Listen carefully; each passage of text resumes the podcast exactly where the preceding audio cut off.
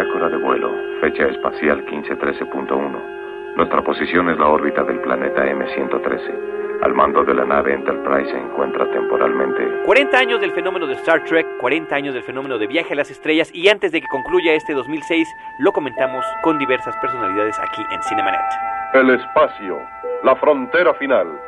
Estos son los viajes de la nave interestelar Enterprise en su misión de cinco años, consistente en explorar mundos nuevos y extraños, buscar nuevas formas de vida y nuevas civilizaciones, ir audazmente a donde el hombre jamás ha llegado.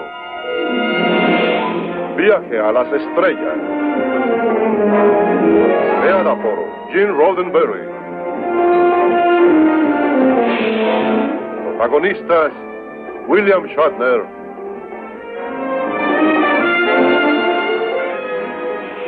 Y Leonard Nimoy como el señor Spock. Nuestro portal www.frecuenciacero.com.mx, el portal de Frecuencia Cero, donde tenemos 16 programas, entre ellos está Cinemanet, ahí nos pueden accesar el correo electrónico cinemanet@frecuenciacero.com.mx, el buzón de voz desde la Ciudad de México 2455 5099 y el 01800 087 2423 desde cualquier parte de la República Mexicana de manera gratuita para dejar sus comentarios, siempre y cuando por favor digan que este mensaje es para Cinemanet. Yo soy Carlos del Río, les doy la más cordial bienvenida, le doy también la bienvenida a eh, las personas que nos acompañan, nuestros expertos. Como siempre, ya tenemos además a dos de cabecera aquí, a Antonio Camarillo. Eh, ¿Cómo estás, Antonio? Yo creo que ya sobra la presentación. Has venido aquí tantas veces que el público está acostumbrado a escucharte. Pero no sobra el agradecimiento, así que gracias por la invitación. no, entonces tampoco sobra la presentación. Antonio Camarillo es crítico de cine, es especialista en cine de horror y fantástico y colaborador de la revista Cine Premier, encargado de la sección de cine en FHM, Así en la es. revista ¿Cómo están FHM. todos? Gracias por acompañarnos una vez más. Jorge Ávila, también personaje recurrente. Él es encargado de la sección de cine del periódico Record. Aquí en México tiene su página de internet que se llama Moviola. En Cinemanet tenemos el vínculo hacia él. Y bueno, también es crítico de cine, miembro de la Online Film Critics Society. Y nos acompaña nuevamente. ¿Cómo estás? Muy bien, muchas gracias. Como siempre, un placer. Y por primera vez en estos micrófonos de Cinemanet, Edgar Luna, que es el director de Frecuencia Cero. Edgar, ¿Cómo estás, Carlos? Un gran saludo a nuestro auditorio. Recientemente eh, participamos en un programa de ON 4.5, recientemente es decir, hace algunos meses, porque los días se van muy rápido cuando está uno haciendo todos estos programas, pero pues eh, como siempre es eh, muy emocionante formar parte del equipo de aquellos que están de este lado del cristal y frente a los micrófonos. Así es que un saludo a todo nuestro auditorio de Cinemanet. Como pueden apreciar, el señor tiene oficio. Lo que pasa es que justamente no da tiempo para que estés tú también de este lado del micrófono con la producción de estos 16 programas que ya tenemos. Sí, y bueno, aprovechemos también para hacer el comercial. Hemos ya superado los 500 episodios, más de 50 y tantos episodios de Cinemanet, más de 500 y tantos episodios de todos los programas, ya más de un millón de descargas en este casi año.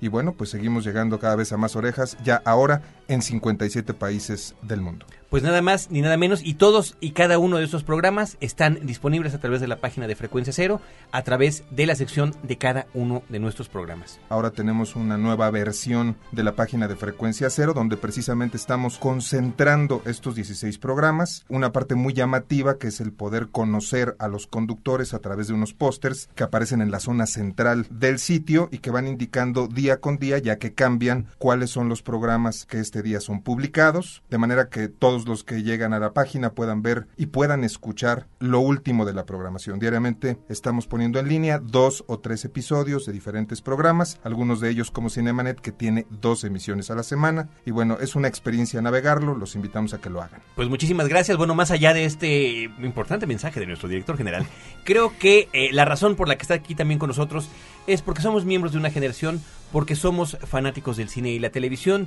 y porque creo que Cinemanet merece darle un justo reconocimiento, digo, más allá de la propia evidencia y la trascendencia que ya ha tenido el fenómeno de Star Trek, el fenómeno que en México conocemos como Viaje a las Estrellas, un proyecto que inició con una serie televisiva eh, a mediados de los años 60 que se fue gestando por varios años, finalmente fue estrenada en el año de 1966, justamente por eso, antes de que se nos acabe el 2006, eh, queremos comentarlo a propósito de su 40 aniversario, donde ha generado eh, varias series televisivas, 10 películas y una influencia en la cultura pop de justamente las últimas décadas. Jorge Ávila, no sé si quieres comenzar tu comentario acerca de este fenómeno de Star Trek.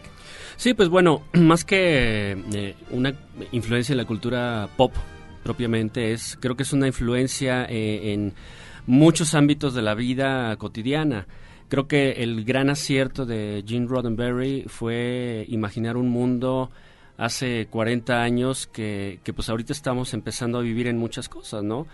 Eh, me viene rápidamente a la mente pues toda la cuestión de las intercomunicaciones eh, que ahorita pues estamos viviendo con los celulares, que hace 40 años pues era eh, imposible.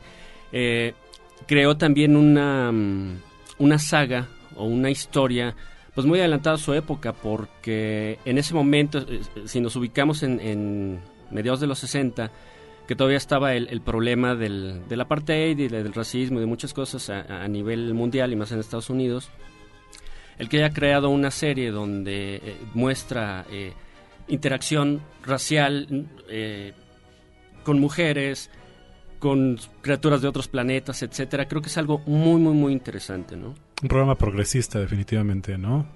Ahora, este concepto de aldea global, el hecho de tener unas eh, comunicaciones y unos acervos a los cuales se puede acceder de una forma común y ver inclusive al planeta Tierra como una entidad sin diferencias políticas y plantear tal vez esas diferencias que sí existen hoy por hoy, como estas razas nuevas, estos mundos nuevos, tal vez con un mensaje progresista, futurista, idealista, de que hay que romper con esas barreras y tratar de crear una sola entidad, no nada más a nivel de los seres humanos, sino de todos aquellos que pudieran existir en el vasto universo. Creo yo, creo yo que al final esa es una de las principales características que distinguen el fenómeno Star Trek de otras manifestaciones de la ciencia ficción en la cultura popular. ¿no? La visión de Roddenberry siempre fue de un futuro brillante, idealista, y esto creo se contrapone mucho a, otras sagas de la ficción. No me voy a una Star Wars, pero quizás a una saga Matrix más para acá, a la, a la visión de la ciencia ficción mucho en los años 70, por ejemplo, con películas como Alien, que es mucho más oscura la visión, mucho más... Eh, deprimente de alguna manera, ¿no? La visión de Roddenberry siempre, él siempre apostó a este futuro como bien mencionas, integrado, ¿no? Donde diferentes razas, diferentes especies, diferentes mundos pueden encontrar la manera de convivir y de estar en paz, ¿no? Esa, esa creo yo, la, la, principal diferencia en un momento dado. Además, en, un, en un entorno, perdón, de, de guerra fría, porque estamos justamente en esa época cuando nace Star Trek o Viaje a las Estrellas, resulta muy interesante cómo él también pudiera dejarnos un mensaje o pudiera haber estado utilizando una serie de elementos fantásticos de ciencia ficción para mandar un mensaje inclusive, ¿no? De entendimiento social y de comprensión de ciertos fenómenos muy particulares que estaba viviendo Estados Unidos en el entorno político internacional. Absolutamente, a mí me parece que justamente ese es el meollo del asunto. Detrás de este idealismo del futuro estaba la crítica social que de otra manera, si no era disfrazada a través de la ciencia ficción, no podía ser comentada en la televisión estadounidense que finalmente pues es la televisión de vanguardia. Estamos hablando justamente de esta tripulación multirracial donde al mismo tiempo y en plena Guerra Fría como tú lo comentas puede convivir eh, un americano, aunque realmente el origen del, personaje del actor de William Shatner es canadiense, pero bueno, interpreta a un americano, un japonés, un ruso, una mujer africana, una mujer negra y eh, incluso un extraterrestre, ¿no? Y además que toca el tema eh, básico que había en aquella época, la Guerra Fría, que era la posibilidad de una tercera guerra mundial, con la que vivimos pues, décadas, ¿no? Eh, aquí en el mundo de Roddenberry, el, el, planeta Tierra, la humanidad, sobrevivió a una tercera guerra mundial. Más adelante se da, cuando ya se da el primer contacto con una entidad extraterrestre, que si no mal recuerdo son los vulcanos. Así es. Eh, esto ayuda a que, a que el planeta, eh, como lo que platicamos hace rato, se vuelva ya una aldea global todo y eh, la Tierra propiamente empieza a, de alguna forma, a resurgir, ¿no?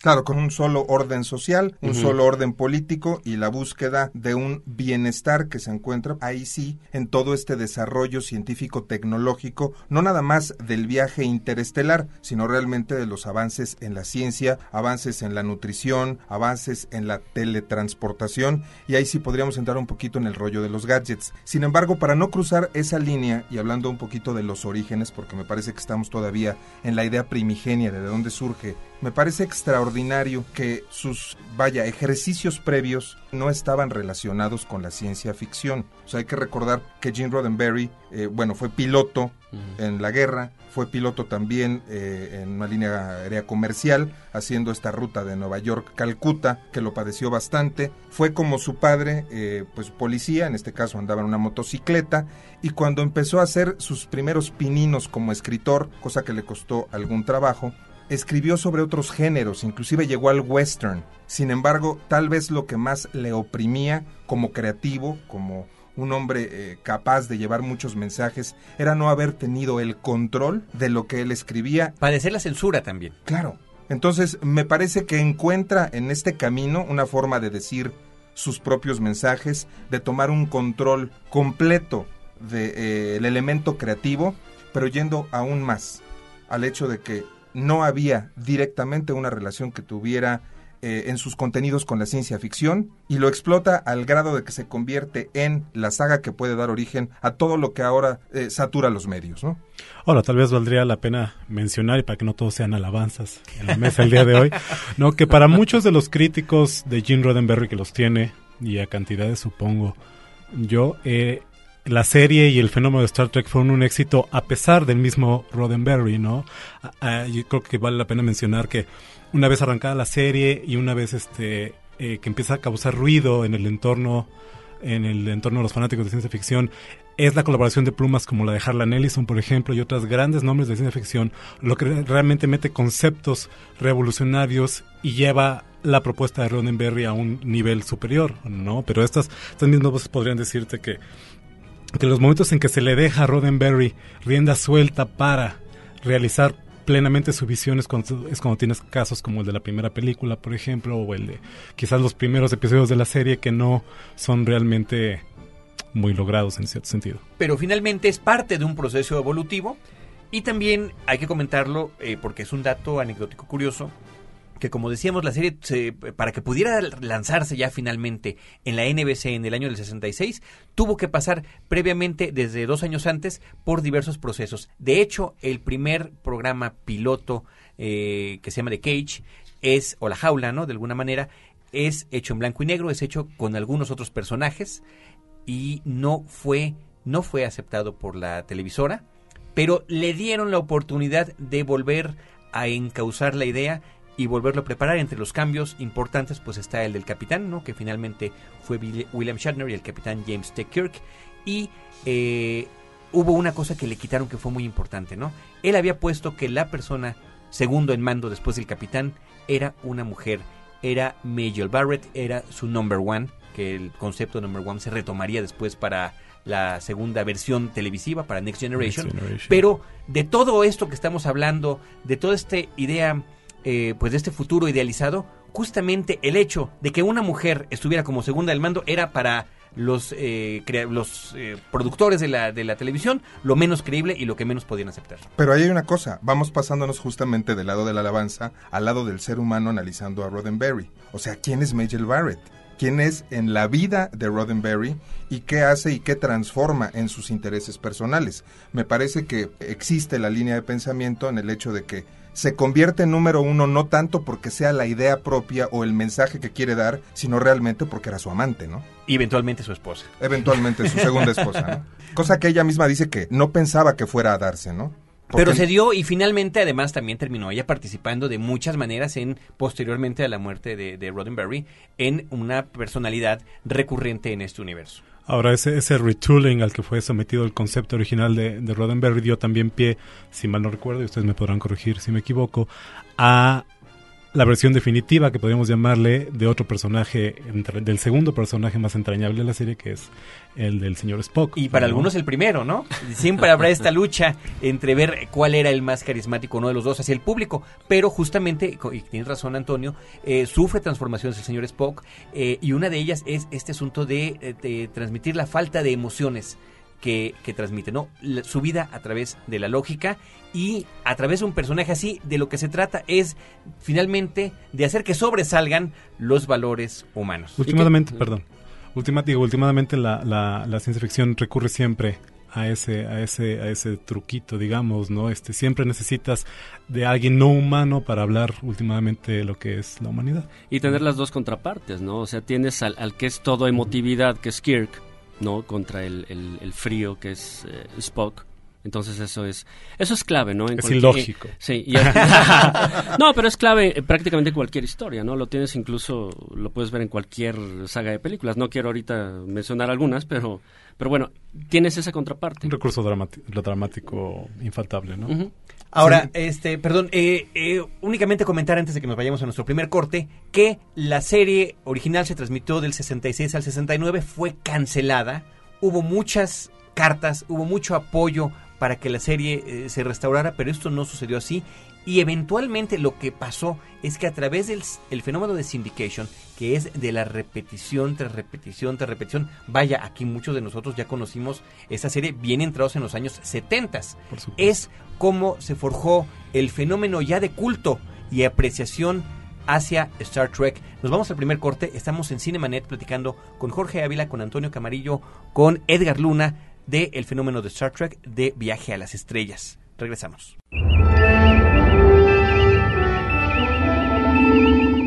Porque sentirse bien es cuestión de decisión.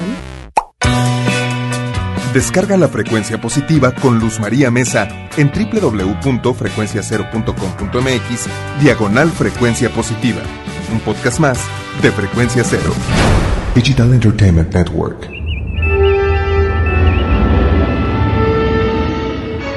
En Cinemanet estamos recordando Star Trek Viaje a las Estrellas a 40 años de que salió a la luz, no a 40 años, tiene más de 40 años que está existiendo. Pero bien, estamos platicando sobre el asunto de cómo la serie eh, pues dejó huella a finales de los años 60. Estamos hablando en una época que además fue muy, muy prolífica para la televisión estadounidense. Es la misma época en la que surgió el fenómeno de Twilight Zone, de la dimensión desconocida, que es otro aspecto verdaderamente interesante y fascinante, donde, eh, pues retomando lo que comentaba Antonio, él eh, parte de su de, estas, porque además cada uno era una historia distinta, ¿no? Que comenzaba y terminaba en el episodio de media hora. En la mayoría de las temporadas hubo una temporada que duraba una hora, pero muchos de esos temas tenían que ver con el temor de la Tercera Guerra Mundial, con el temor del uso de las armas nucleares. Eh, bueno, entonces Star Trek eh, se instituye en esos tres años, eh, se genera el culto, después viene un fenómeno que fue lo que vino a definir que Star Trek pudiera regresar a las pantallas tanto televisivas como de cine. Y es el fenómeno de Star Wars, es el fenómeno de la Guerra de las Galaxias, es el fenómeno de la ciencia ficción que retomaba, retomaba bríos y retomaba aire a partir de este otro gran fenómeno. De hecho, de hecho me tropecé con un dato que yo por lo menos no conocía y aquí los compañeros me podrán desmentir si es que me equivoco nuevamente. eh, pero aparentemente hubo en algún momento un proyecto de lanzar una nueva serie de Star Trek que se conocería como Star Trek Fase 2 en los años previos a, como mencionas, el fenómeno de Star Wars. Fue únicamente el éxito de Star Wars lo que convenció a la Paramount, que, que era quien poseía los derechos a la serie en ese momento, de olvidarse de este proyecto y más bien reciclar las ideas y los guiones que ya se tenían para escribir tanto, bueno, para, para producir tanto la primera película de la serie de películas para cine como algunos episodios de lo que sería posteriormente Next Generation. pero sobre todo el transformar, porque justamente es correcto tu dato, había este proyecto para hacer Star Trek 2, pero con los mismos personajes. Y dijeron, vieron ese éxito y dijeron, mejor vamos a hacerlo película. Va a ser más lucrativo para la empresa y finalmente, como también comentas, parte de ese eh, pues eh, fenómeno fue que eh, se hizo la siguiente generación muchos años después de la historia con algunos cambios importantes en la historia. No estamos hablando ahora de Next Generation, donde el capitán ya no es estadounidense, ahora es europeo, es el capitán Jean-Luc Picard, donde ya no está el señor Spock, eh, lo sustituye Mr. Data, Data. que es un androide, que también está, él sí está curioso y él sí quisiera ser y entender los, la cuestión de los sentimientos y de la humanidad, y eso lo convierte Síndrome de Pinocho. en el síndrome decir. de Pinocho, absolutamente, así eso iba. Es Pinocho, es Pinocho el personaje de Data y que tiene una evolución muy interesante a lo largo de todos los años en que se dio esta, esta nueva serie. Lo cual plantearía entonces con mucha claridad de que Next Generation es totalmente algo distinto a Star Trek. O sea, no estamos hablando de, digamos, algo modernizado, algo que se le está echando maquillaje y que conserva la primera idea, porque me parece que uno de los valores interesantes de la serie original es precisamente que, aunque no hay un arte visual de efectos especiales muy llamativo, al contrario, digo, hay que recordar donde pelea con este lagarto, por favor, o sea, es verdaderamente patético El visu- muñecazo. visualmente, ¿no? Sin embargo, realmente todo se concentra en este puente del Enterprise, en algunas áreas como el, el área médica, y se está viviendo todo a nivel muy humano. Sabemos que estamos en el espacio, sabemos que estamos visitando nuevos mundos, El futuro. sabemos que estamos en el futuro, pero realmente lo que estamos viendo es una interacción de personas, de sentimientos, y esto es muy diferente a lo que podríamos encontrar ya en Next Generation, donde precisamente ha pasado el tiempo, se puede contar con efectos especiales y visuales, de- vaya, de mayor calidad. Con mejor presupuesto. Y claro, pues esto nos va a permitir tener una serie diferente, ¿no? Pero al final del camino, creo que esto eh, eh, que estás tocando es importantísimo, porque no se trata del diseño de las naves, no se trata del diseño de los escenarios, no se trata del diseño de los extraterrestres, se trata de las historias. Y ahí yo te sacaría cuento, y creo que todos lo hemos vivido, en que hay una suerte de animadversión entre los fanáticos de Star Trek y los fanáticos de Star Wars. Eh, yo creo que es eh, una animadversión absurda, sí, porque se trata de fenómenos completamente distintos. Ciertamente en la saga de George Lucas, que también apreciamos y que también nos tocó y que también nos impactó, bueno, ahí lo, lo impresionante es el diseño de producción, son los efectos especiales, es el retomar algunas, eh, inclusive géneros cinematográficos clásicos, ¿no? El género de aventura particularmente, El género fantástico, el western. Las películas de samuráis. Ujú, Y ahora estamos hablando de que, por lo menos en su primera trilogía, pues son poco más de seis horas de cine en, en seis años, entre que, desde que salió la primera, eh, que fue eh, Star, Star Wars, tal y como la conocíamos, La Guerra de las Galaxias, ahora sabemos que es el episodio 4, A New Hope, y El Regreso del Jedi, cuando sumadas las horas que tienen pues los más de 70 capítulos originales de, de Star Trek, más los de Next Generation, más después de todo lo que siguió, bueno, eh, eh, son cosas completas y medios distintos. Estamos además. hablando, estamos hablando, si no me equivoco, de más de 700 capítulos entre todas las series, contando la serie animada, otro pequeño Ah, paréntesis entre la serie original y Next Generation. Y sin contar las 10 películas, la película que parece ser que sale en, dos años, en 2008, que sería la, la onceava película de la serie de- para cine, digamos. Y bueno, evidentemente toda la parafernalia alrededor de novelas, de cómics, de fanfiction que le llaman, de todo el fenómeno que crean pues ya los fans y los aficionados a la saga. Y ahorita que mencionabas esa animadversión que yo tampoco entiendo por qué hay entre los fans de Star Wars y Star Trek, eh, realmente están herman- hermanadas ambas por lo que estamos eh, tocando ahorita, que es eh, el humanismo. Las tres primeras películas de Star Wars tienen mucho eso, es, es la parte humana, ¿no? Es, te, menciona todos los, elementos que, hacen al ser humano tan complejo o, tan co- como es. Incluso el religioso, ¿no? Que maneja mucho Star Wars. Y, pues sí, a lo mejor en Star Wars son seis horas de la primera trilogía y, en Star Trek son 700 horas. Pero volvemos al punto básico y, creo que toda la ciencia ficción, la buena ciencia ficción, eh, desde mi muy humilde punto de vista, es eh, si no tiene el elemento humano, con todas las complejidades que esto conlleva y con todas las lecturas que tiene, eh, pues entonces no funciona, ¿no? Por muchos gadgets que tengas, por mucha teletransportación, por mucho diseño de producción, hablando de, propiamente de películas, si no tienes un elemento humano con el que tú te sientes como eh, espectador identificado, simple y sencillamente no funciona. Ahora, yo que, que me puedo considerar, debo admitirlo, más un fanático de Star Wars que de Star Trek. En un momento Ajá, dado- ahí está esa animadversión enseguida. Por eso estaba hablando mal de Roddenberry hace un rato, no. Eh, debo Yo reconocer... te puedo hablar mal de Lucas, no importa. no, yo cualquiera puede hablar mal de mí. Eh, te puedo, este... eh, debo, yo siento, a riesgo de parecer herético hacia mí mismo, yo siento en realidad que Star Trek tiene mayor mérito en lo que refiere a la originalidad de su propuesta. De alguna manera Star Wars es un remix, es un licuado de una serie de cosas que estaban en el aire, de conceptos de New Age, de, de cosas que estaban definitivamente ya presentes en los 70s y que Lucas se encargó únicamente de amalgamar en un producto, ¿no? Y sin embargo, a mí me cuesta mucho más trabajo pensar en las referencias y en los antecedentes de una serie como Star Trek. Claro, Ahora, sí, eh, sí, adelante. Hay que ver que Gene Roddenberry, independientemente de lo que se diga bien o mal, y no es que me centre mucho en el personaje, pero verdaderamente me, me atrapa el cómo se da toda esta historia alrededor de Star Trek en el individuo que gesta la idea. A veces pareciera de forma totalmente casual, pero él es un contador de historias, es un escritor y lo que le gusta hacer es precisamente eso, ¿no? Contar historias. Me parece que George Lucas, independientemente de que un cineasta también cuente historias, es un artista de lo visual, está atrapado por darnos una nueva visión de lo que puede ser el espacio, la ciencia ficción, las naves y los mundos y se concentra en eso más que en la parte de la historia. Sí, podría parecer que es un asunto de fonda, fondo contra, digo, contenido contra forma, ¿no?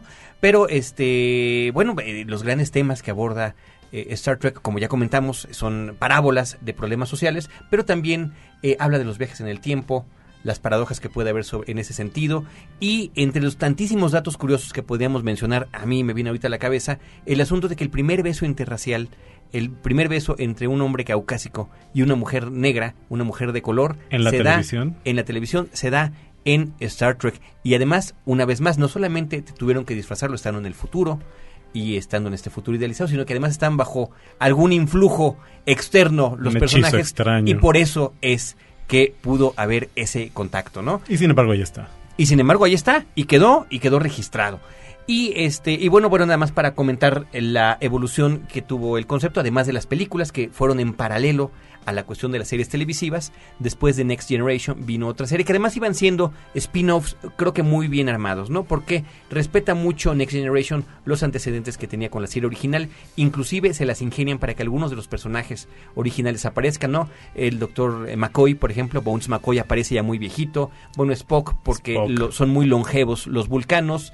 Eh, eh, ¿Cómo se llama el ingeniero de la nave? Scotty Scotty. porque se quedó atrapado en un eh, time loop por ahí, ¿no? En, en un problema temporal que quedó atrapado y bueno, finalmente fue rescatado. Eh, a partir de Star Trek Next Generation retoman algunos personajes y los mandan a una base en un extremo de la galaxia, ¿no? En un extremo del cuadrante. El Eh, cuadrante gamma. eh, sí, eh, eh, o delta o, o alfa, ya no me acuerdo ahorita cuál es. Gamma es, creo. ¿no? Deep Space Nine, eh, pues es una suerte de estar en la frontera, ¿no? Me parece que es la serie de estas la que más consistencia tiene. Es una serie que a lo largo de los años pudo darle bastante contenido y continuidad a sus propios personajes, algo a lo que ya estamos, nosotros tuvimos aquí el programa sobre programas de televisión en Cinemanet, que es algo que se agradece mucho la continuidad. Bueno, lo empezaron a explorar en Deep Space Nine y funcionó bastante bien. Después vino otra serie que se llamó Voyager, donde, ah bueno, perdón, en Deep Space Nine el otro cambio importante es que el capitán es negro, ¿no? Es un, es un capitán, es un hombre de color.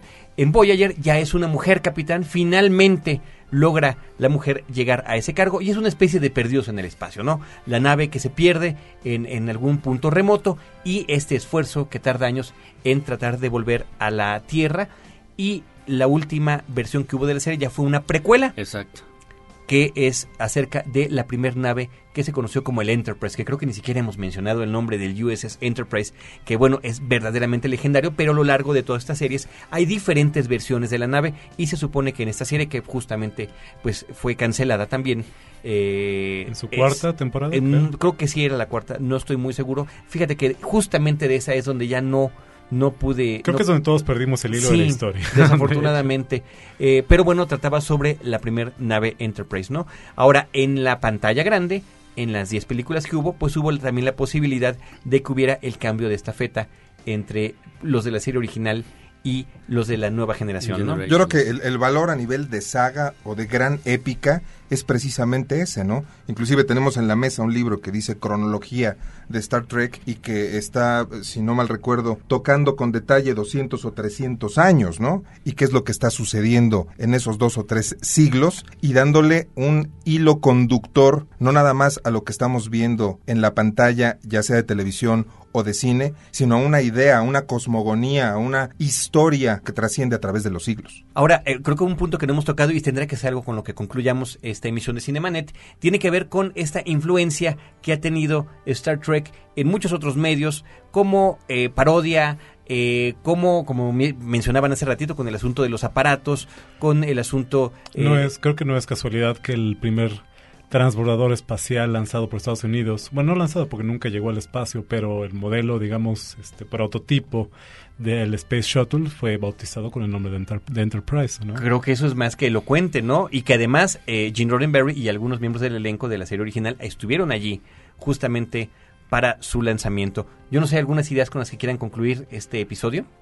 Yo quisiera, yo quisiera preguntarles a todos, eh, eh, y estoy seguro que vamos a coincidir más de uno en ello. Este, bueno, la película, la favorita de cada quien en la serie de cine, ¿no? Creo que es creo que no hemos hablado suficiente de las películas. De las películas, no, no las comentamos, eh, que tienen sus altibajos también y creo que nunca lograron, esto sí habría que comentarlo, trascender más allá de ser un episodio televisivo, ¿no? Más allá de ser un episodio mejor producido, un, capítulo más de la serie y que ciertamente hay muchos mejores capítulos a lo largo de toda la historia del programa. Sin embargo, pues sí quedan para, para, la, para la posteridad. Digo, por lo pronto la primera película, aunque se siente aburrida, ¿no? Porque hay un trasfondo también, es un regreso al origen de manejar con seriedad los temas de la ciencia ficción y, y de, y de la propia exploración del ser humano hacia el espacio, ¿no? Que trata sobre una inteligencia artificial que viene derechito a la Tierra buscando a su creador y que viene destruyendo todo a su paso resulta, digo, ya estamos, ya la película ya tiene más de 30 años. No le vamos a comer a nadie. sí, no, no, si no la han visto. Si decimos bueno, no pasa nada. exacto, no pasa nada. Se llamaba Beeger esta inteligencia, pero resulta que es el Voyager, que es. Que ya fue y regresó. Exacto, la sonda que lanzamos la humanidad para darnos a conocer y que regresa después de que ha recopilado toda esta información buscando a su creador, ¿no? Después sigue La ira de Khan, The Wrath of Khan. Que no tiene desperdicio esa película, creo, y creo que coincidimos muchos, es la mejor de la serie la que retoma el espíritu aventurero de la serie de televisión eh, y que por sus cuestiones de acción es la más efectiva, ¿no? Oye, que tiene un villano entrañable, ¿no? Ricardo Montalbán, Can, el Can del título. Bueno, yo ahí sí diciendo un poco, a mí en lo personal la que más me gusta eh, es la 4. La del la viaje a casa. Es una gran favorita. Tanto por el, por el mensaje ecológico que tiene, eh, de tomar en cuenta otras criaturas que existen en la Tierra o que existieron porque ya no había eh, y además es muy divertida es muy es, muy divertida. es la de mayor humor de la serie no toda la cuestión de, de, los avances tecnológicos que ellos tienen y a los cuales están acostumbrados como para nosotros el celular ahorita y, y, y, que me acuerdo mucho en ese está el doctor McCoy no y que le dice todavía te van a operar este abriéndote, pues que, son unos carniceros, lo que les pasa, ¿no? Ese tipo de cosas son se me hacen muy muy divertidas. Vámonos a un, a un último corte, vamos a extender un poquito más el programa y regresamos ya justamente para concluir.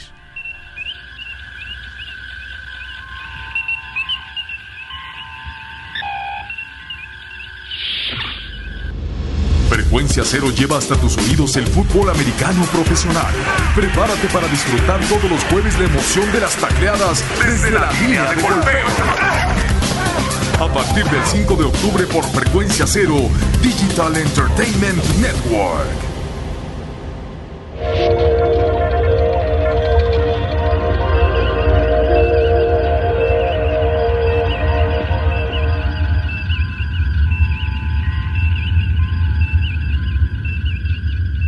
Enos aquí, ahora sí, para concluir este programa. Ciertamente nos da mucho, muchos grandes recuerdos. Estamos platicando sobre esta que es la favorita de Jorge Ávila, eh, The Voyage Home, la número 4 de Star Trek.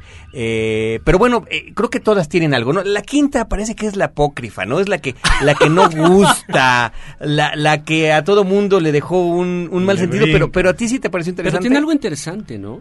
Pues es, tiene este sentido de búsqueda de trascendencia que ya mencionamos ahorita comparte con la primera película y de alguna manera con la serie original, ¿no? De búsqueda de la trascendencia, fluida por cierto, cierto fervor religioso, lleva el conflicto entre lo humano y lo vulcano de Spock a través de su medio hermano a, los límites lógicos, podríamos llamar, del personaje y sin embargo, como bien dices, no es una película. No, no termina, no termina de arrancar. Y sin embargo, la siguiente eh, creo que es también de las más interesantes en lo que tiene que ver con acción, ¿no? Y un digno final, creo yo, para bueno, una, digna despedida para la tripulación original de las películas, ¿no? Ya, ya decían, eh, alguien mencionaba de esta de esta este este mito entre los fans que dicen que siempre las películas pares de la saga son las buenas y las nones son las que nomás no ay no, me sabía ese, esa, esa máxima. Lo acabamos de, ejemplificar. Y eso no logra nada bueno la onceava parte que según esto sale en, dos años ¿no? pero fíjate que puede ser interesante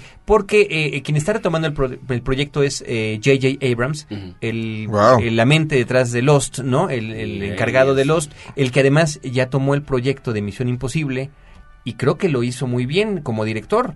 Estamos hablando de un hombre que se desarrolla en el medio televisivo y que cuando incursiona en el cine lo hace ¿no? En este caso, en un remake de una serie de televisión, logra lo que a mi juicio es, y lo hemos dicho en este micrófono, la mejor de las tres películas, pese a que las dos anteriores hicieron más dinero. Y a pesar de, y además de que hicieron más dinero y de que tuvieron directores de mayor renombre, ¿no? Sí, de mayor peso. Digo, Brian De Palma, que, tiene cosas increíbles. Me parece que no es de sus mejores películas, la primera de Misión Imposible. Además de que tiene ahí un detalle, que el, hecho de que conviertan al personaje de, de Jim Phelps en, en el Némesis en un traidor, pues como que contraviene Claro, contraviene todo lo que habíamos visto anteriormente. Pero bueno, estamos hablando de Star Trek, de Viaje a las Estrellas, de las 10 películas, de lo que nos espera para la 11 y de lo que ha significado hasta el momento. Y hay algo muy interesante que viene ahorita para todos los fans de Star Trek, que comentábamos eh, antes de hecho de empezar el programa.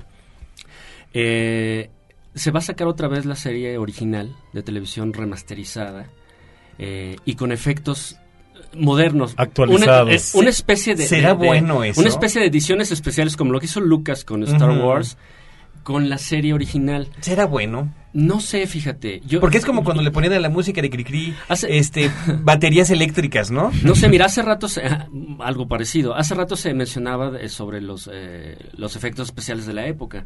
Creo que sí sería interesante ver, es el mismo concepto con efectos modernos a los que estamos acostumbrados. Creo que va a ser bastante interesante, aunque siempre pues tiene, es un poco el mismo caso Star Wars. Eh, siempre tiene eh, la nostalgia, ese saborcito. lo, que pasa es que me parece que ahí estaríamos hablando de dos mercados y dos maneras de ver el mismo producto. Para nosotros, ver la serie original es entrañable, eh, recuerdas la infancia, justificas cualquier cosa por el amor, el cariño que le tienes y porque ya eres fan. Sin embargo... Pero, tiene un, valor más allá de la, pura nostalgia, ¿eh? y es justamente lo que hemos comentado. Sí, pero ¿qué pasa con un adolescente, con un niño hoy que está eh, acostumbrado a ver en la programación televisiva otro tipo de cosas, que está acostumbrado a ver animación 3D? ¿Quién sabe si le pueda resultar fácil consumir un producto como la serie original? Entonces, probablemente estamos tratando de acercar un poco. ¿Qué tanto vale la pena? No lo sé, ahí estaría el tema. Podría ser, aunque hay mucha gente que si no le apetece y si no le gusta y si no tiene esta afición a la ciencia ficción, ven esos... O sea, yo platicaba ayer con un amigo,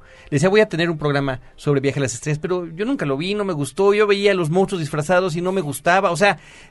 Y cuando le empecé a platicar el trasfondo, le, le, empezó a parecer muy interesante, pero a veces la pura apariencia simplemente aleja a cierto espectador.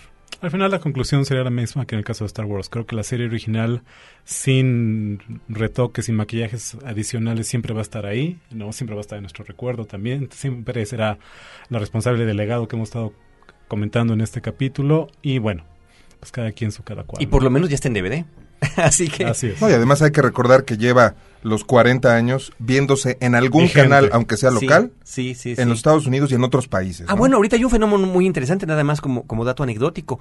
Un canal de televisión especializado en juegos de video que se llama eh, G4, G4, eh, retomó el, eh, pues le, está, tiene los derechos ahorita de la retransmisión de Star Trek y lo están pasando en una versión que se llama Star Trek 2.0.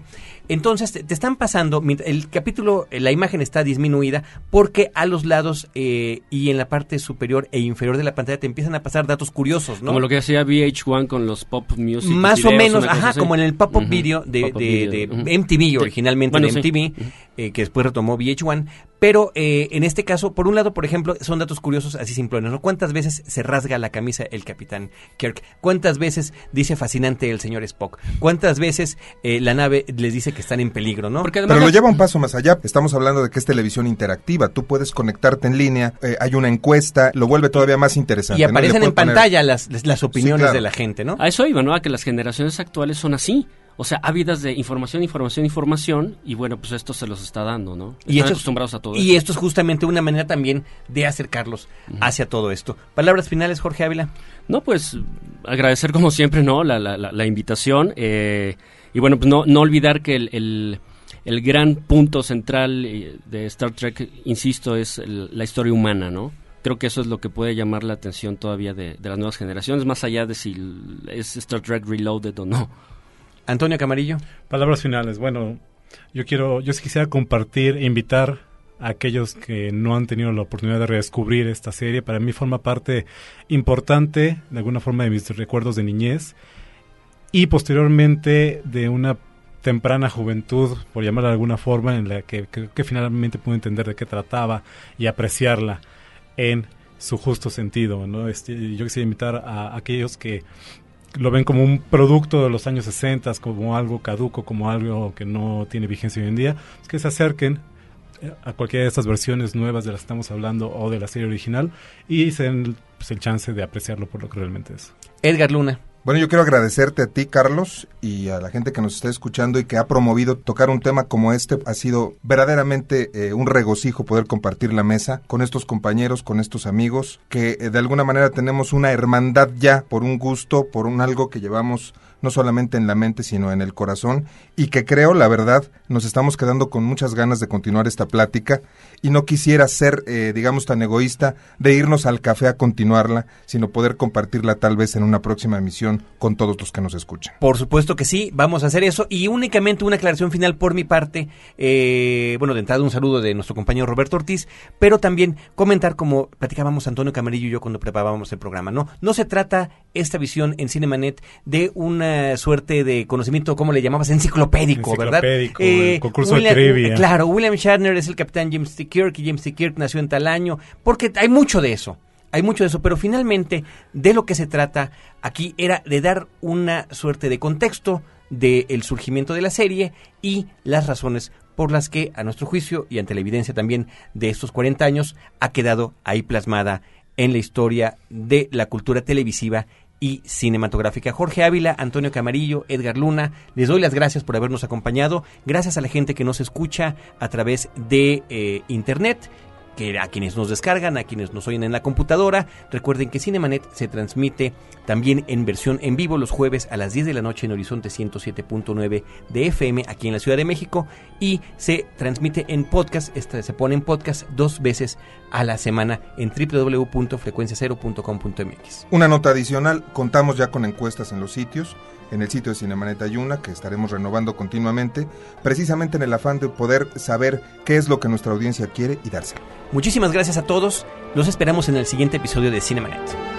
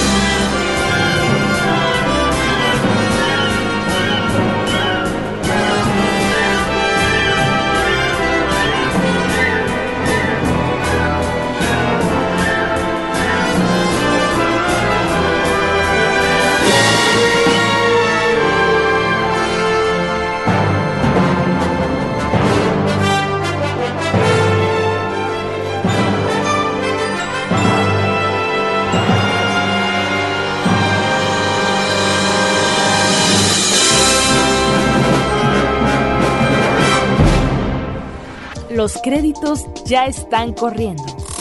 Cinemanet se despide por el momento.